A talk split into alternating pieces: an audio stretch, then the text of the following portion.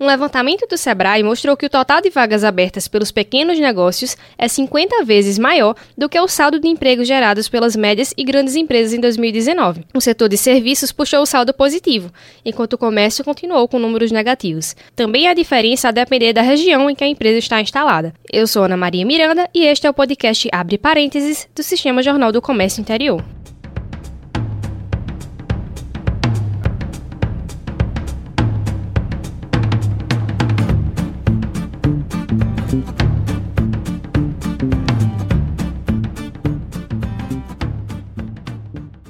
Para falar mais sobre esses números, estamos recebendo aqui no estúdio o analista do Sebrae, Laudemiro Ferreira Júnior. Olá, Laudemiro, tudo bem? Bem-vindo ao podcast. Maria. Olá, Ana Maria. Agradeço o convite em nome do Sebrae para participar desse, desse programa que tem um público de, de qualidade que busca essa informação para que, a partir dessa informação, tenha uma tomada de decisão mais assertiva. A pesquisa do Sebrae, né, o Sebrae fez essa pesquisa em âmbito nacional, é, revelou que os pequenos negócios criaram em julho 95% das vagas de trabalho de todo o país. E aí, quando eu vi esse número, chamou bastante atenção, né, porque é, a gente sabe que o país ainda está enfrentando essa questão da crise econômica, né, ainda está tentando se recuperar muito lentamente. E aí, esse número me chamou bastante atenção atenção porque é, são pequenos negócios, né? Que às vezes a, a, gente espera que grandes empresas consigam se recuperar primeiro, mas na verdade são as pequenas empresas que estão puxando aí. Como é que você vê essa questão? Bem, já é um cenário antigo e evidenciado cada vez mais recente por outros fenômenos. A microempresa ela é uma, chama com amortecedor social. Cada cargo é uma pessoa. A empresa, quando vai crescendo, ela vai automatizando cada vez mais e vai gerando, às vezes, mais lucratividade, mas com o uso da automação. A micro e pequena empresa ela é muito evidenciada pelo eu negócio, é, que a própria pessoa é o negócio, é aquele, né, aquela atividade de bairro, aquela startup, aquele negócio que está surgindo e a pessoa é a própria empresa e no segundo cargo, na segunda função, ela está sempre contratando. Fora isso, tem outras variáveis que a gente pode analisar, por exemplo, que as pessoas, o primeiro degrau para voltar ao mercado de trabalho, que algumas pessoas estão saindo, saíram do mercado de trabalho, estão desempregadas, estão buscando atividade econômica. Então se registram no MEI, por exemplo, para começar uma segunda atividade. Outras pessoas que, assim no caso das mulheres, que a gente pode observar, a mulher empreende muito no, em busca de qualidade de vida e mais tempo, principalmente para o lazer e para a família. Então, quando você tem um trabalho com horário, fica mais difícil fazer isso. Então, as mulheres hoje elas são empreendem e também buscam muito empreender e nesse cenário atual de, até do, do inconstância e de falta de estabilidade que sempre houve, mas agora mais evidente de, de emprego, as pessoas querem empreender. Né? E aí a empresa, especificamente a pequena empresa, é a principal saída e gera muito emprego. Inclusive, a pesquisa mostra que o total das vagas abertas pelos pequenos negócios foi 50 vezes maior do que o saldo dos empregos gerados pelas médias e grandes empresas no ano inteiro. O que puxou isso foi o setor de serviços, enquanto o comércio ainda tem um saldo negativo, pelo menos nesse mês de julho no Brasil. E aí, por que é que os serviços eles começam a se desenvolver mais agora do que o comércio? É, o comércio ele tem ele, ele tá, há uma, uma, concorrência internacional, né? O e-commerce ele veio e, e, e ele, ele, pouco estrangula a atividade do pequeno varejo ao ponto nas pequenas nas pequenas cidades. E em contramão, assim, aquele aquele e-commerce que eu sempre começo a colocar é o seguinte, você tem que começar a ser o diferencial para o teu cliente e não só por preço e não só entregando produto, agregar valor. Então, aquele comércio que começa a agregar serviço ou até o próprio serviço em si, que se evidencia e vê como alternativa, a gente vê cenários, por exemplo, na área de, de saúde, beleza e bem-estar, é, academia de ginástica, personal, é, a parte de, de, beleza, que deixou de ser beleza especificamente, e é bem-estar, que a gente vê que é, as pessoas às vezes vão, até eu converso com algumas profissionais empreendedoras na área de salão de beleza até barbeiro, às vezes a, a pessoa chega mal-humorada e a gente faz um corte da maquiagem, ela sai com outra, outra performance, outra característica. É, então são segmentos, a, a parte de beleza é um segmento que cresceu muito tende ainda a crescer ainda mais. No, no ápice da, da crise, retração econômica, foi um segundo ainda que ficou com, com, indicadores positivos. Além de ser uma área de fomento à inovação, tem a área de startups, tem a área de, de, de, de academia de ginástica, tem a área de toda a área de serviço que per, que, que, assim, que trabalha de forma periférica a atividade da, dizer, da, da do homem que está em casa e não consegue é, fazer a janta. Então ele está contratando um diarista para fazer isso, ou então ele está contratando uma empresa que faça o delivery para isso. Então a, o comportamento social está demandando muito mais o serviço e local do que o comércio local. Então a grande saída do comércio é agregar serviço, senão ele começa a concorrer de forma desigual com o comércio internacional. A gente vê, inclusive, que às vezes a pessoa, num momento de crise, pode pensar, ah, não, vou deixar para comprar isso depois. Mas serviço, às vezes, nem tem como, não tem escapatória, né? Por exemplo, você falando aí da questão da beleza, a pessoa precisa cortar um cabelo, o comércio, a pessoa pode esperar para, não, vou comprar depois, quando tiver melhor, né? É, é, isso é evidência, assim, alguns itens que a gente pode resgatar de beleza, ele deixou de ser supérfluo. É aquele, eu vou cortar um cabelo, eu vou fazer uma maquiagem, eu vou fazer uma limpeza de pele, eu vou fazer uma, até uma tatuagem especificamente, é mais um presenteando a autoestima. E roupa, eletrodoméstico, ainda é visto como, como supérfluo especificamente.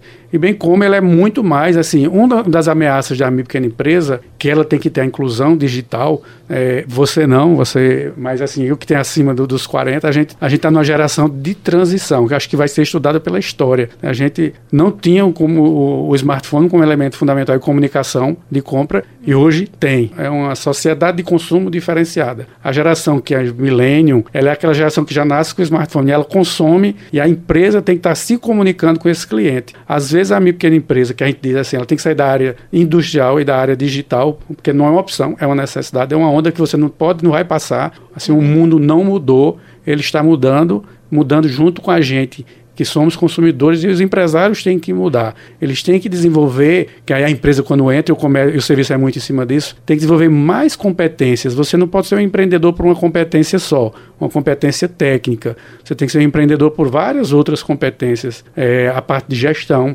a parte de gestão de indicadores internos. O mercado hoje fala em Big Data, onde muitas empresas, e principalmente das gerações de, dos 40, dos 50, ainda não está nem fazendo a gestão interna. A nova, a nova geração, que já cria startups, ela faz a essência de gestão de dados e vende aqueles dados. Né? Então é essa a diferença também que novos negócios, novas micro e pequenas empresas estão surgindo no mercado de forma mais eficiente. As que estão no mercado mais antigo, ela está no grande desafio daquela mudança quase de resgatar o que já está defasado, que é a gestão básica, e já trazer o futuro para o presente, né? aquela que a gente chama aquela empresa que é, traz o presente, que é cheia de futuro, que já está atendendo agora uma demanda que vem para o futuro. Então, a minha pequena empresa está nessa ebulição e ela se torna mais dinâmica, porque a grande empresa, eu sempre atendendo é, alguns empresários lá no Sebrae, conversa assim, a, a, o micro empresário ele tem aquele, aquele dilema assim, eu tomo a decisão só, sou sozinho e gera uma angústia. Mas ao mesmo tempo você tem que levar para o lado da vantagem. Você tomando a decisão só, ela é mais rápida. Você se adapta mais rapidamente. Uma grande empresa que alguém começa a pensar em inovação, que valide com o outro alguém, que é o gestor, que valide com a diretoria, que tome a decisão e que volte para a base e que seja implantado, muitas vezes é, é o tempo da existência e da não existência. Tá entendendo? Então, essa é a vantagem especificamente da minha pequena empresa, ela ser mais adaptável num mercado muito mais competitivo, num mercado de transição de formato, né, que é de indústria para digital, e que para isso, aí os novos empreendedores, que já estão entrando no mercado da pequena empresa, que é a geração millennium, eles estão muito mais ávidos e dinâmicos do que até os próprios que já estão no próprio negócio, no, no negócio da pequena empresa. Entendi. E, inclusive, você falando essa questão aí de tomada de decisões, passa também por questão de planejamento, né? E o que eu vejo muito é que essas pequenas empresas, muito empresa de bairro, de alguma localidade específica, já nasce com uma conta no Instagram, já começa a fazer esse tipo de venda por WhatsApp. Eu acho que essas facilidades também ajudam nessa questão da micro e pequena empresa conseguir se desenvolver mais rápido? Sim, aí a gente já está falando justamente naquela assim, no novo empreendedor que ele já nasceu no mercado digital e ele começa um negócio a partir de vender pelos meios digitais, pelas mídias sociais. E aí, a partir daí, ele se fortalece e até abre um negócio físico. Né? Tem lojas colaborativas que a gente evidencia aqui próprio na região do Agreste. Em contramão, a gente tem pessoas de outras gerações que têm dificuldade até em sessão. Né? Que alguns sai por cento, alguém, a xícara está cheia, para outros a xícara está vazia, não vê oportunidade. Né? Existem três cenários que fazem com que o negócio não dê certo. Né? Assim, é falta de planejamento, falta de gestão. Eu brinco que quem não tem problema de gestão é porque ainda não percebeu que tem. Certo? Porque uhum. se você fizer um mínimo levantamento, você vai perceber que a, a gestão é um processo contínuo de melhoria de maturidade gerencial. E tem um terceiro pilar, que é o Sebrae trabalha muito bem nisso, que é o empreendedorismo, o comportamento empreendedor. Tem pessoas que não têm o comportamento empreendedor naquele momento e tem que entender quais são suas variáveis, porque hoje ser só um bom técnico hum, é sinônimo, e você abrir um negócio é sinônimo de fracasso, certo? Você não, não precisa ser um, se você for um bom personal, mas for abrir uma academia, formado em educação física, for abrir uma academia de ginástica, só com essa competência, no mercado que é novas competências, como falei no começo, você tem que trabalhar com a competência de gestão de pessoas, a competência de gestão financeira, certo? A competência de análise de negócio, para que a partir daí você se desenvolva. Não quer dizer que você tem que saber tudo, tem que saber a necessidade e se juntar com pessoas de competências complementares, onde aí começa a surgir no mercado que a gente chama um empreendedor profissional. É aquele que não é do setor e que você vê que a guinada empreendedora dele é mais rápida. É aquele que é um empresário de um setor de diverso, mas vai abrir porque gosta daquele setor, que é a academia ginástica, até a área de, de saúde, tem gestores de clínica que não são médicos, a área de, de beleza, a qualquer uma área, e ele tem uma visão mais profissional do que presa, que chama na atividade. Então, isso é, é a grande sacada ou necessidade do empreendedor profissional liberal, aquele que está saindo da faculdade, especificamente, que não tem mercado para todo mundo ser empregado. Aí também é um, é um dos entrantes nesse, nessa contribuição desse indicador, mas ao mesmo tempo ele vem com um novo desafio de empreender e de empreender de mais profissional. Entender, por exemplo, que assim, gestão de pessoas é um grande diferencial. Você tem que trabalhar uma equipe, uma equipe multidisciplinar.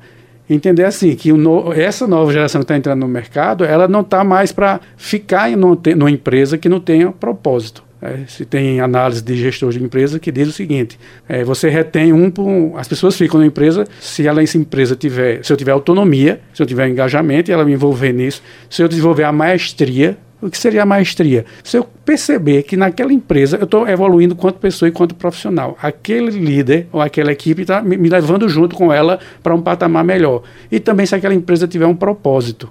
A gente está falando muito, assim, a economia sustentável, valores, e uma empresa tem que ter um valor para que eu compre quanto consumidor e para que, o, que o próprio colaborador permaneça nela, porque não é mais, e nunca foi, mas hoje em dia é mais latente, não é mais o salário que segura ninguém em uma determinada empresa. Eu, se ela tem um propósito, eu me sinto realizado, eu permaneço nela. E a microempresa tem que cuidar disso, porque é o diferencial.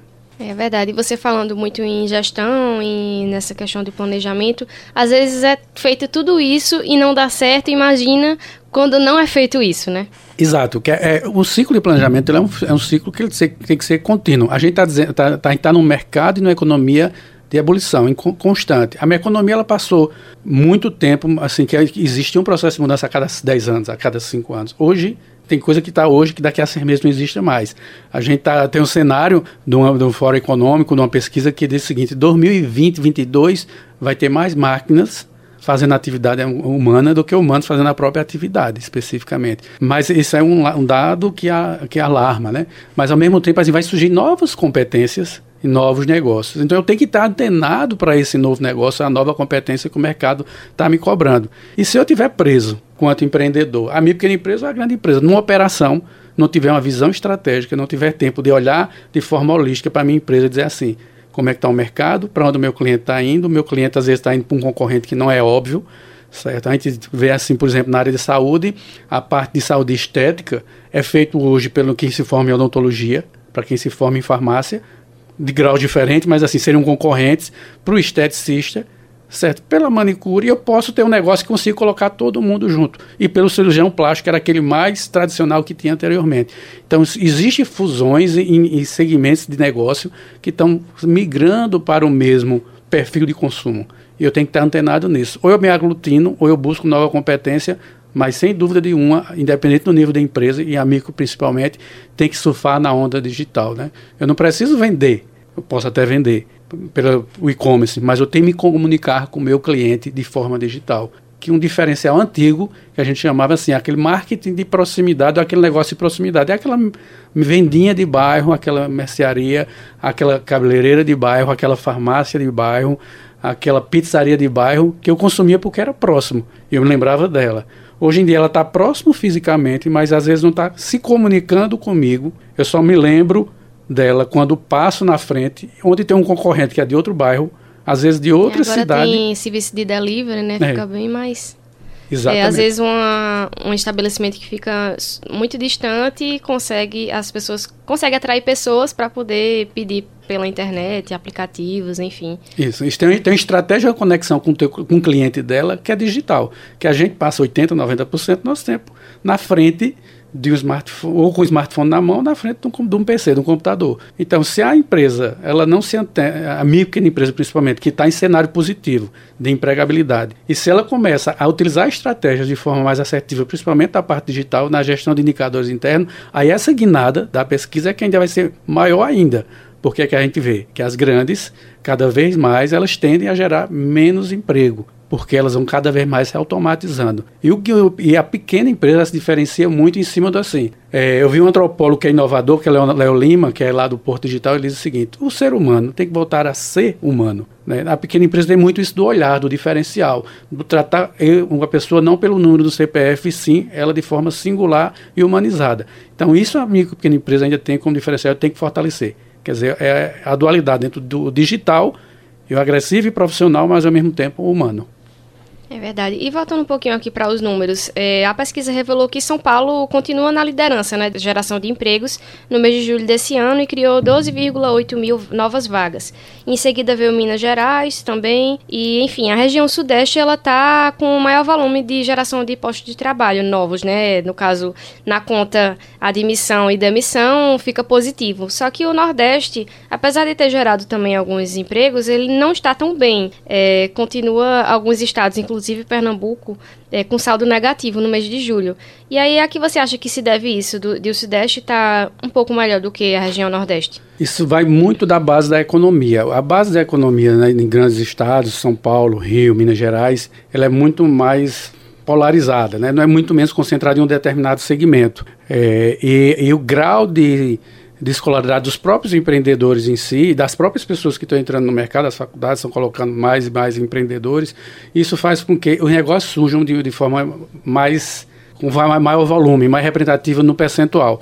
Ao contrário, no Nordeste, a gente ainda tem, que tem muitas atividades nesse- nessa linha de, de inovação, de tecnologia. Temos o Porto Digital, temos a Armazém da Criatividade aqui em Caruaru, estamos até programando uma feira de inovação, que é um novo negócio especificamente que agrega serviço, mas ao mesmo tempo a gente tem um, um percentual de empreendedores e um percentual de empresas em alguns segmentos que tem baixa matriz de, de, de tecnologia e baixa maturidade gerencial. Então, esse, esse, essa chave dessa virada, ela demora mais um pouco. Mas, sem dúvida nenhuma, também pela representatividade numérica da população.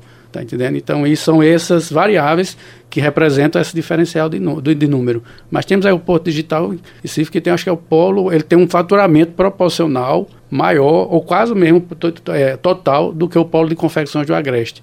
Então, temos 20, 30, 40 empresas com faturamento quase de 13 milhões de empresas. O quanto você vê a matriz e quando que se propõe a empresa com alta escala de inovação e com baixa escala de inovação, o quanto representa e dá aquela escalabilidade e dá maior representatividade no, na- no número de emprego e principalmente no faturamento. Entendi. E falando um pouquinho sobre a questão mais é, macroeconômica, estava sendo discutido pela, pelo Congresso a questão da medida provisória da liberdade econômica. E aí, é, de acordo com o governo né, federal, o objetivo dela é diminuir a buro- burocracia e facilitar a abertura de empresas, principalmente é, essas que a gente está falando de micro e pequeno porte. E aí eu queria saber o que é que isso vai mudar efetivamente para esse é, tanto para os micro e pequenos empresários que já estão na ativa, como os também que eventualmente possam querer abrir sua empresa, seu CNPJ. Bem, eu acho que vai ser similar ao efeito do, da lei da micro e pequena empresa, do MEI, microempreendedor individual. Muitas pessoas não empreendiam porque tinham, por falta de informação, e que já travavam aquilo. Não, empreender é caro, é, é difícil cancelar a empresa e eu vou pagar caro para fazer isso.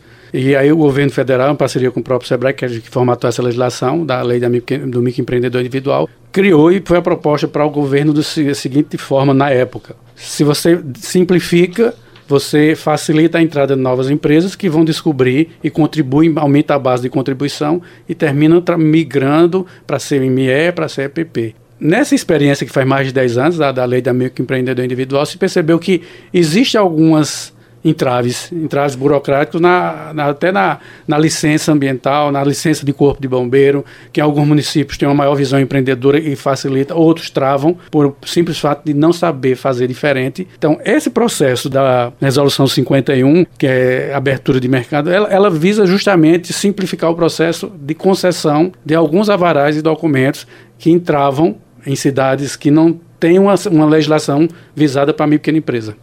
Entendi. E sobre toda essa questão que a gente falou aqui de micro e pequena empresa e do apoio que o Sebrae dá a esse tipo de empresário, é, como é que funciona né, essa, esse apoio do Sebrae?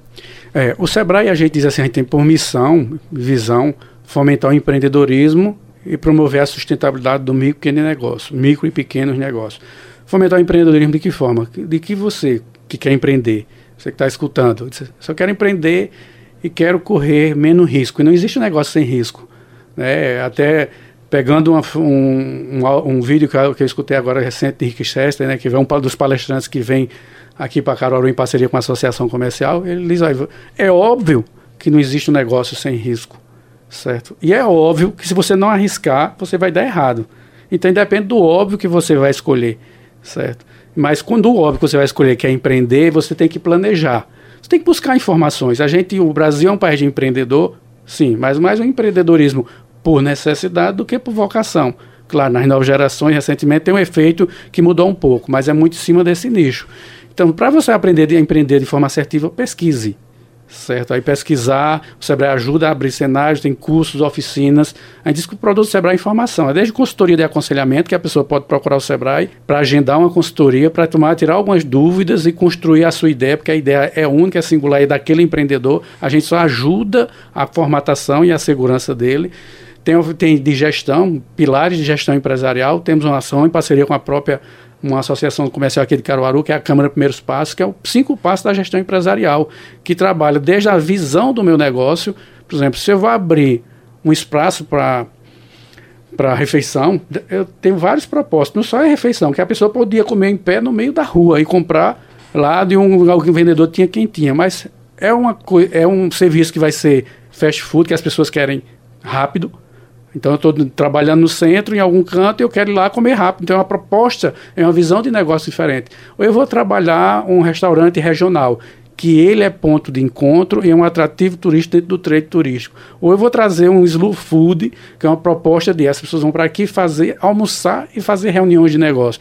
Veja, de forma mais simples, seria só vender alimentação. Então, é abrir a visão do negócio. Aí tem indicadores gerenciais, gestão de equipes, que é um é, diferencial, como acessar o mercado. Então, trabalha-se os cinco pilares.